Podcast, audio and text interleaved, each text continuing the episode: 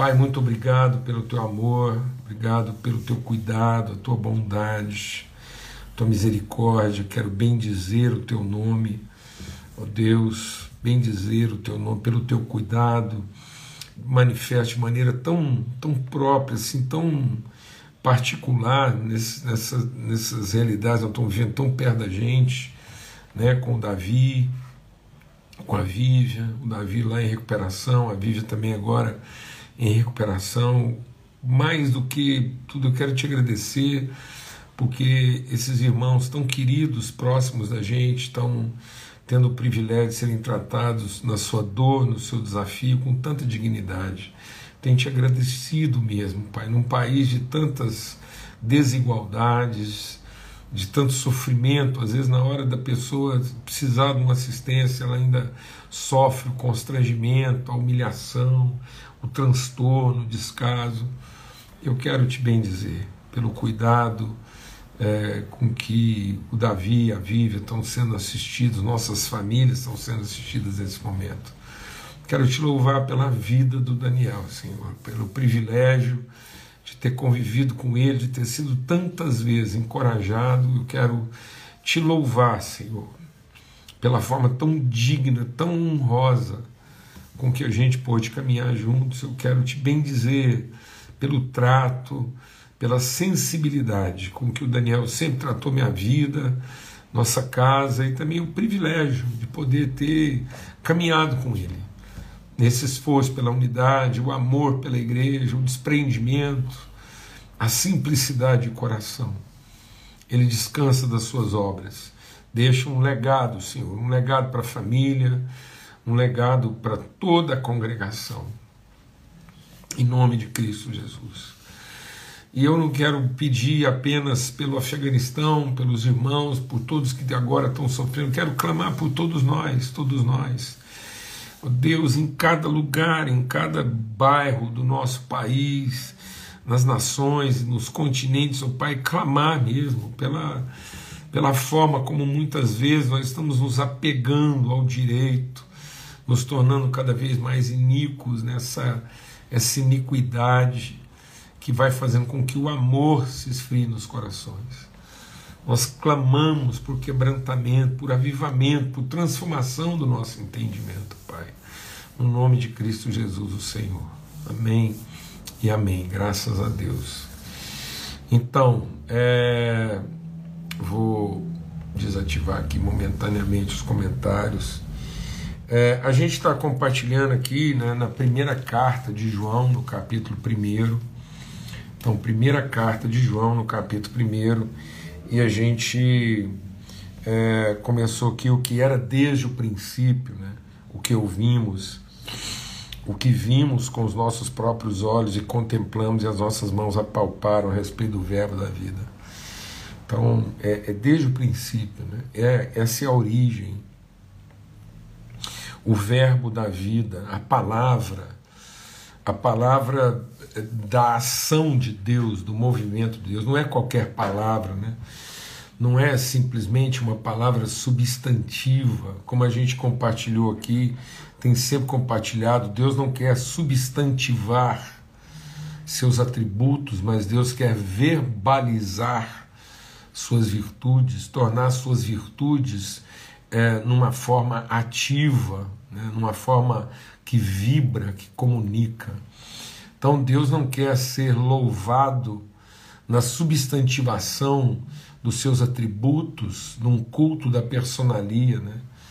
Mas Deus quer ser conhecido na, na, na verbalização das suas virtudes, na medida em que as suas virtudes atuam, se movimentam, transitam, né?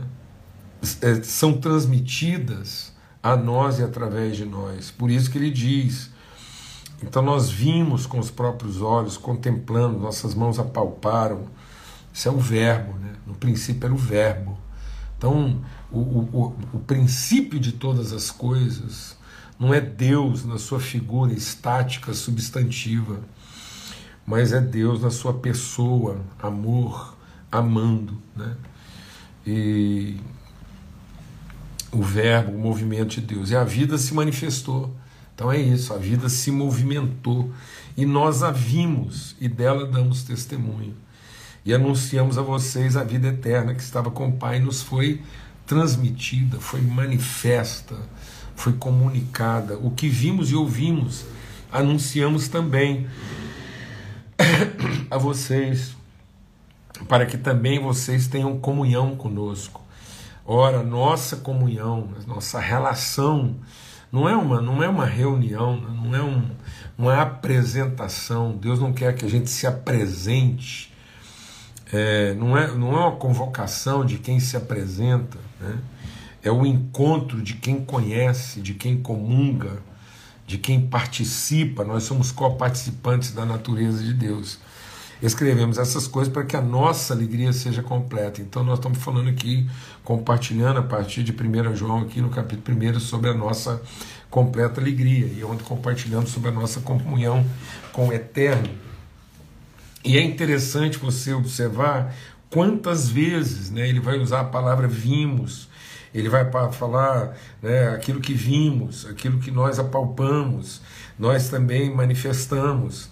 Então, o que ouvimos e os nossos olhos viram, o que vimos e ouvimos, anunciamos a vocês. Então, ele está querendo enfatizar essa comunicação né, do visível, do tangível, do audível. Né? Então, é o invisível de Deus, suas virtudes se tornando tangíveis, visíveis, perceptíveis, comunicáveis, transmissíveis. Então, é disso que ele está falando. Por isso ele diz assim: ó, a mensagem que dele ouvimos e que anunciamos a vocês é essa. Então, qual é essa mensagem? E é isso que a gente quer compartilhar aqui hoje. Qual é a mensagem? Que, de novo, ele repete: dele ouvimos e anunciamos. Então, ele está fazendo essa ênfase né, da comunicação, da transmissão. E aí ele diz: a, a forma mais enfática dele dizer isso é: Deus é luz. Então, no princípio, criou Deus os céus e a terra. Disse Deus: haja luz. Né? Então, no princípio era o Verbo, o Verbo estava com Deus, o Verbo era Deus. E esse verbo que se manifesta, né, que é transmitido, essa palavra que é dita, que é comunicada, o verbo é a luz dos homens. Então aqueles que andavam em trevas viram grande luz. Então, essa ênfase do, do, do evangelista, do, do apóstolo João aqui, de deixar claro que isso, isso tem que impactar, né? isso tem que iluminar. Por isso que Paulo ora e diz: Eu oro para que sejam iluminados os olhos do vosso entendimento. Por isso que Jesus diz: Vocês são a luz desse mundo, assim brilhe a vossa luz. E ele diz então: e nele não há treva nenhuma. Se dissermos que mantemos comunhão com ele e andarmos nas trevas, mentimos e não praticamos a verdade. Se andarmos na luz, como ele está na luz, mantemos comunhão uns com os outros. E o sangue de Jesus, seu Filho, nos purifica de todo pecado. Então, esse andar na luz. Então, a gente vai abordar aqui uma, uma definição física, né, científica da luz, para a gente entender de forma pedagógica no mundo espiritual o que, que isso significa quando Deus é luz. Então, qual é a definição física de luz? Luz é uma, é uma onda visível, perceptível aos olhos humanos, uma onda eletromagnética. Então, a, a a, a luz é um movimento em forma de onda de natureza eletromagnética e que é perceptível. Então, em outras palavras, se a gente for analisar isso agora no âmbito espiritual, ou seja, Deus está se movimentando de forma eletromagnética. Então, Deus está movimentando em energia e magnetismo. Deus está transitando, ele está se movimentando em direção a. E essa onda, ela é eletromagnética porque ela é uma onda, de, é um movimento entre polaridades. Né? Para que haja essa movimentação, é necessário que se crie um campo né? é, energético e, e magnético de polaridades. Então Deus estabelece esse haja luz, é como se Deus estabelecesse a, a diferença, Deus estabeleceu a polaridade. Por isso que ele diz: façamos o homem à nossa imagem. Então, para que Deus seja visível, Deus só vai ser visível, Deus só pode ser conhecido no seu movimento em direção a alguém que está absolutamente colocado numa posição, é, é, é, num polo né, é, extremo. Então Deus está se movimentando ao extremo para ter comunhão com o improvável. Né? É um movimento de Deus, o amor de Deus. Por isso que Deus amou quem? Amou o mundo. O mundo que nos odeia, o mundo que nos persegue, né? o mundo que, que vive em pecado. Deus amou o mundo, ele amou as pessoas na sua condição mais miserável. Jesus se esvazia, a palavra de Deus diz que o Filho de Deus devemos ter o mesmo sentimento. Que sentimento é esse? Essa, esse movimento, nós temos que ter o mesmo sentimento é, energético e magnético de nos movimentar como Jesus se movimentou, que ele, ele se esvazia da sua divindade e vai de encontro ao extremo, ele se esvazia e caminha em direção ao lugar mais abismático, né? o abismo mesmo, o ponto extremamente oposto, se fazendo homem, se fazendo, se achando em natureza humana, o espírito se fazendo carne. Deus faz isso, né? São, são, são dois opostos. Dentro de nós, a carne luta contra o espírito e o espírito luta contra a carne, mas Deus amou o homem que ele fez carne. O Verbo se fez carne e habitou entre nós.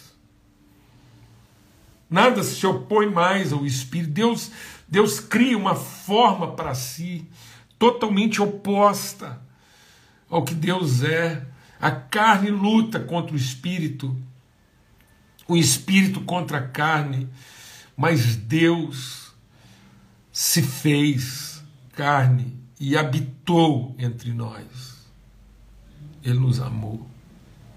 Ele desceu às partes mais baixas da terra isso é um movimento. Esse movimento, esse, esse, esse raio, essa, essa, esse movimento de Deus iluminou a escuridão. Que escuridão? A escuridão das igualdades, a escuridão das preferências, das comodidades, das conformidades Deus não se conforma, Deus se transforma. Então Deus não buscou uma conformidade, Deus buscou uma transformação. Ele se transforma, o Verbo se fez carne, o Espírito gerou substância, carne e habitou entre nós em amor e ofereceu a sua própria carne em favor de alguém que tinha estava morto no seu espírito.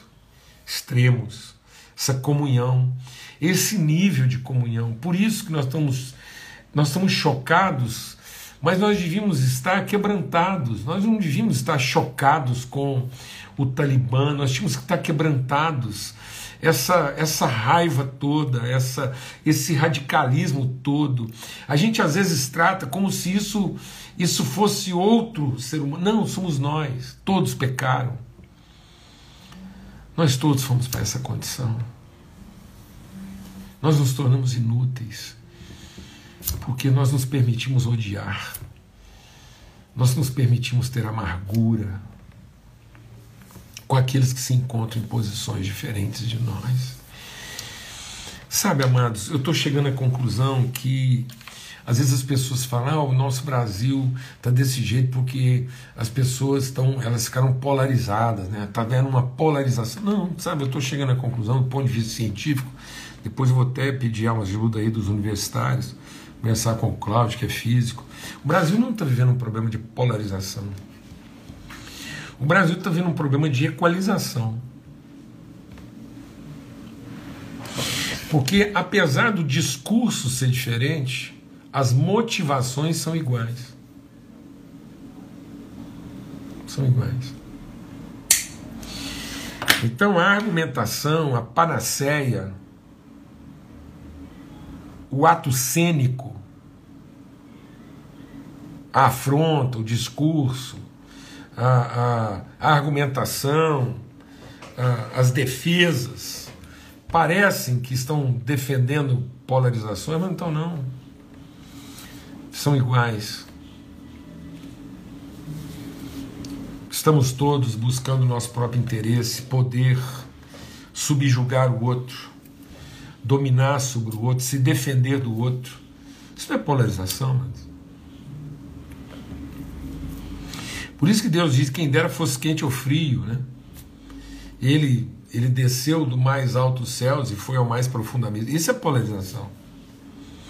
Então, uma polarização genuína, uma polarização pura, como Deus criou, Deus criou os polos. Haja luz. Para que houvesse luz, Deus criou que? Um polo elétrico e um polo magnético. Ele criou um, uma distância, né?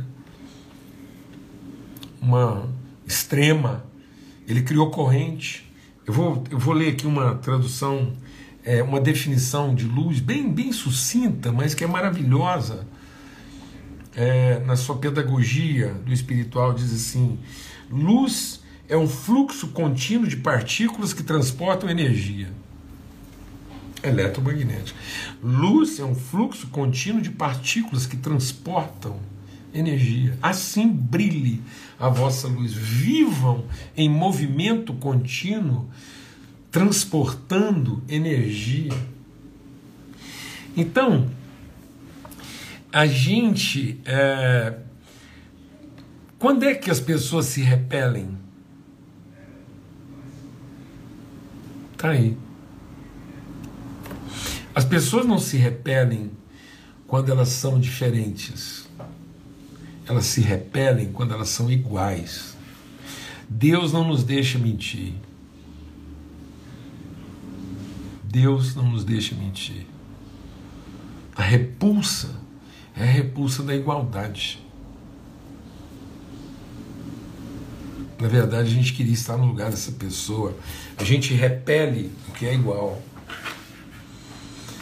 Então, é, é, na verdade, a gente foi tentando construir um mundo de igualdades e agora a gente se repele, né? a gente não consegue ter contato.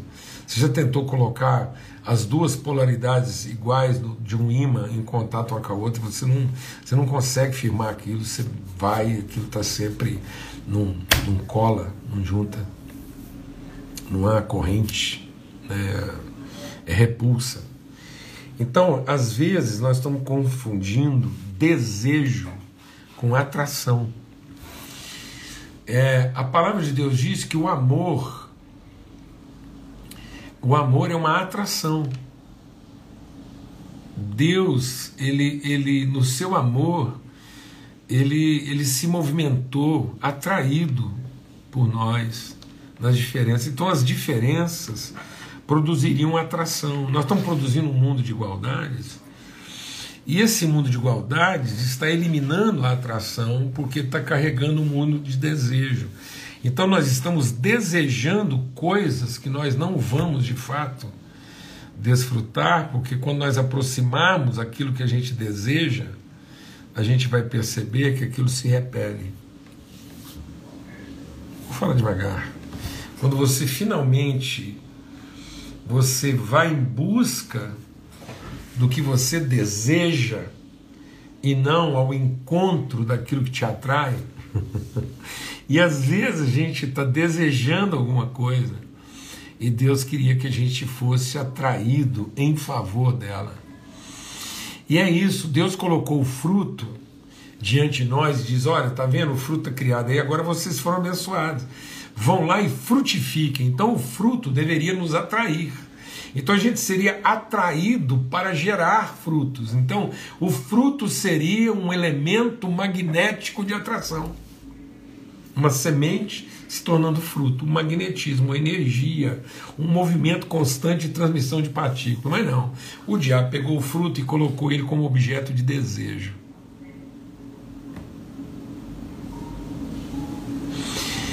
Por isso a palavra de Deus diz: quando os nossos olhos estão tomados de desejo, de cobiça, então todo o nosso corpo está em treva. E quão profundas serão as nossas trevas?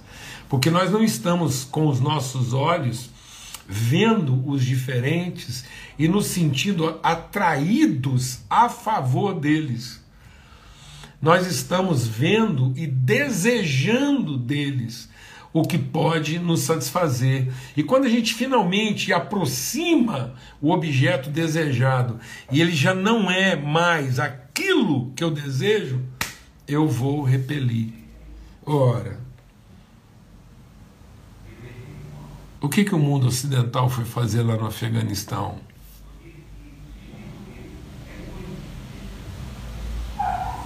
Foi o nosso amor pelo povo afegão que nos levou para lá? Por que, que a gente lutou tanto por aquele pedaço de terra? Por que, que se discute tanto hoje sobre as florestas do Brasil? Ou de qualquer outra realidade? Por que, que a gente está aí nessa. Por quê? Porque essas pessoas estão de fato ocupadas em tornar isso um, uma coisa é, que seja justa para todos, foi em busca de justiça para as pessoas ou foi em busca de poder? Então, o diabo, quando colocou um fruto diante do homem, o homem viu e desejou, porque percebeu que aquilo poderia lhe dar poder. Aquilo poderia satisfazer suas cobiças. Então, às vezes, a gente deseja uma pessoa, deseja uma coisa, deseja um ministério, deseja um púlpito, deseja um palco, deseja um sucesso. Num desejo igual. e a gente vai em busca do objeto desejado, até que ele fica tão próximo, e ao percebê-lo igual, e que ele não vai realmente completar e satisfazer tudo que a gente tem de carência, de cobiça, a gente repele. Porque ao buscar as igualdades, nós acabamos nos deparando com as maldades iguais, com o egoísmo igual, com a infidelidade igual. Em nome de Cristo Jesus, o Senhor. Então Deus é luz, é um movimento em direção, por isso que a comunhão, por isso que João diz: se andarmos na luz, se nos movimentarmos na luz, nós teremos comunhão uns com os outros. Porque vamos nos aproximar, porque os diferentes, de fato, sabe o que está fazendo com que a gente se mate? É o, é o extermínio, é o genocídio dos iguais. E depois de chegar na, na exploração última daquilo que desejavam, descartam como coisa repudiosa. Mas não, ele disse: se andarmos na luz, teremos comunhão uns com os outros. Uns os outros, os outros com os uns. Eu vou descobrir que quando eu sou um, eu tenho que ter comunhão com o outro. E quando um vai querer ter comunhão com esse outro.